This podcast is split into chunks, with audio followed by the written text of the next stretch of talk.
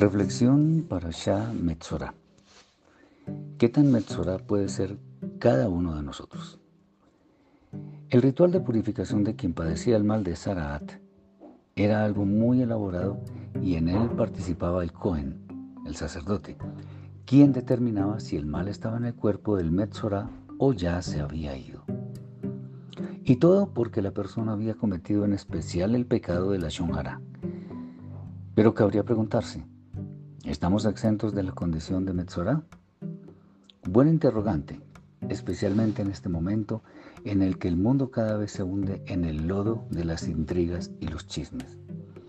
Cada vez que hemos escuchado un chisme y lo hemos creído, cada vez que hemos injuriado a alguien, cada vez que juzgamos solo por las apariencias, por no mencionar todas las posibilidades, hemos cometido el pecado de la Shonjara, lo que técnicamente debería producirnos el mal de Saraat. Pero lo importante, después de que hemos cometido la falta, es ser conscientes de que urgentemente necesitamos una purificación.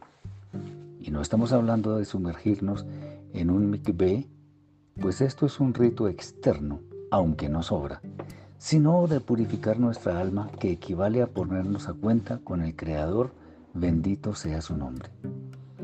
La verdad es que toda la humanidad en cierta forma está impura por causa de las faltas que atraen el mal de Saraat lo que nos convierte a todos en candidatos para ser purificados.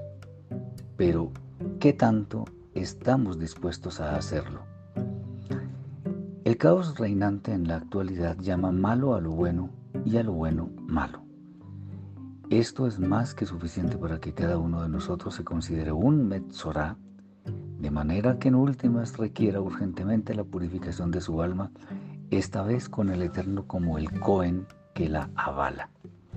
Es importante entonces que reflexionemos sobre nuestros caminos para que mientras tengamos un hálito de vida tomemos la decisión de enderezar nuestras sendas para que acaso el Santo de los Santos tenga misericordia de nosotros y permita nuestra entrada a las moradas celestiales.